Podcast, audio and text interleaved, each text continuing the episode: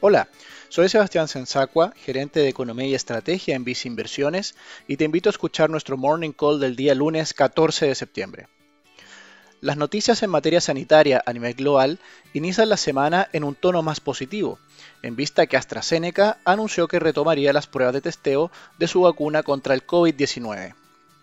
Por su parte, Pfizer en Estados Unidos señaló que el gobierno estadounidense podría iniciar la fase de distribución de su vacuna a fines de este año.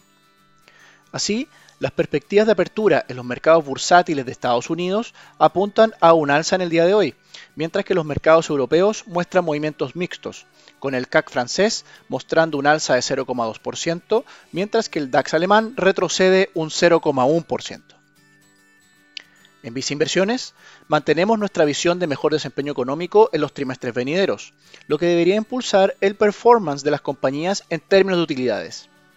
Así, continuamos señalando una preferencia por activos de renta variable internacional en nuestros portafolios recomendados.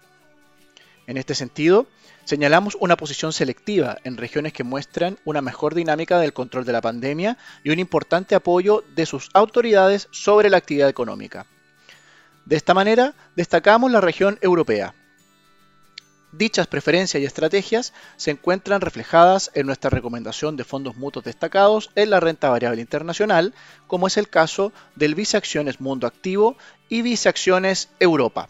Finalmente, si quieres saber más sobre nuestras recomendaciones, te invitamos a visitar nuestra página web viceinversiones.cl o contactando directamente a tu ejecutivo de inversión.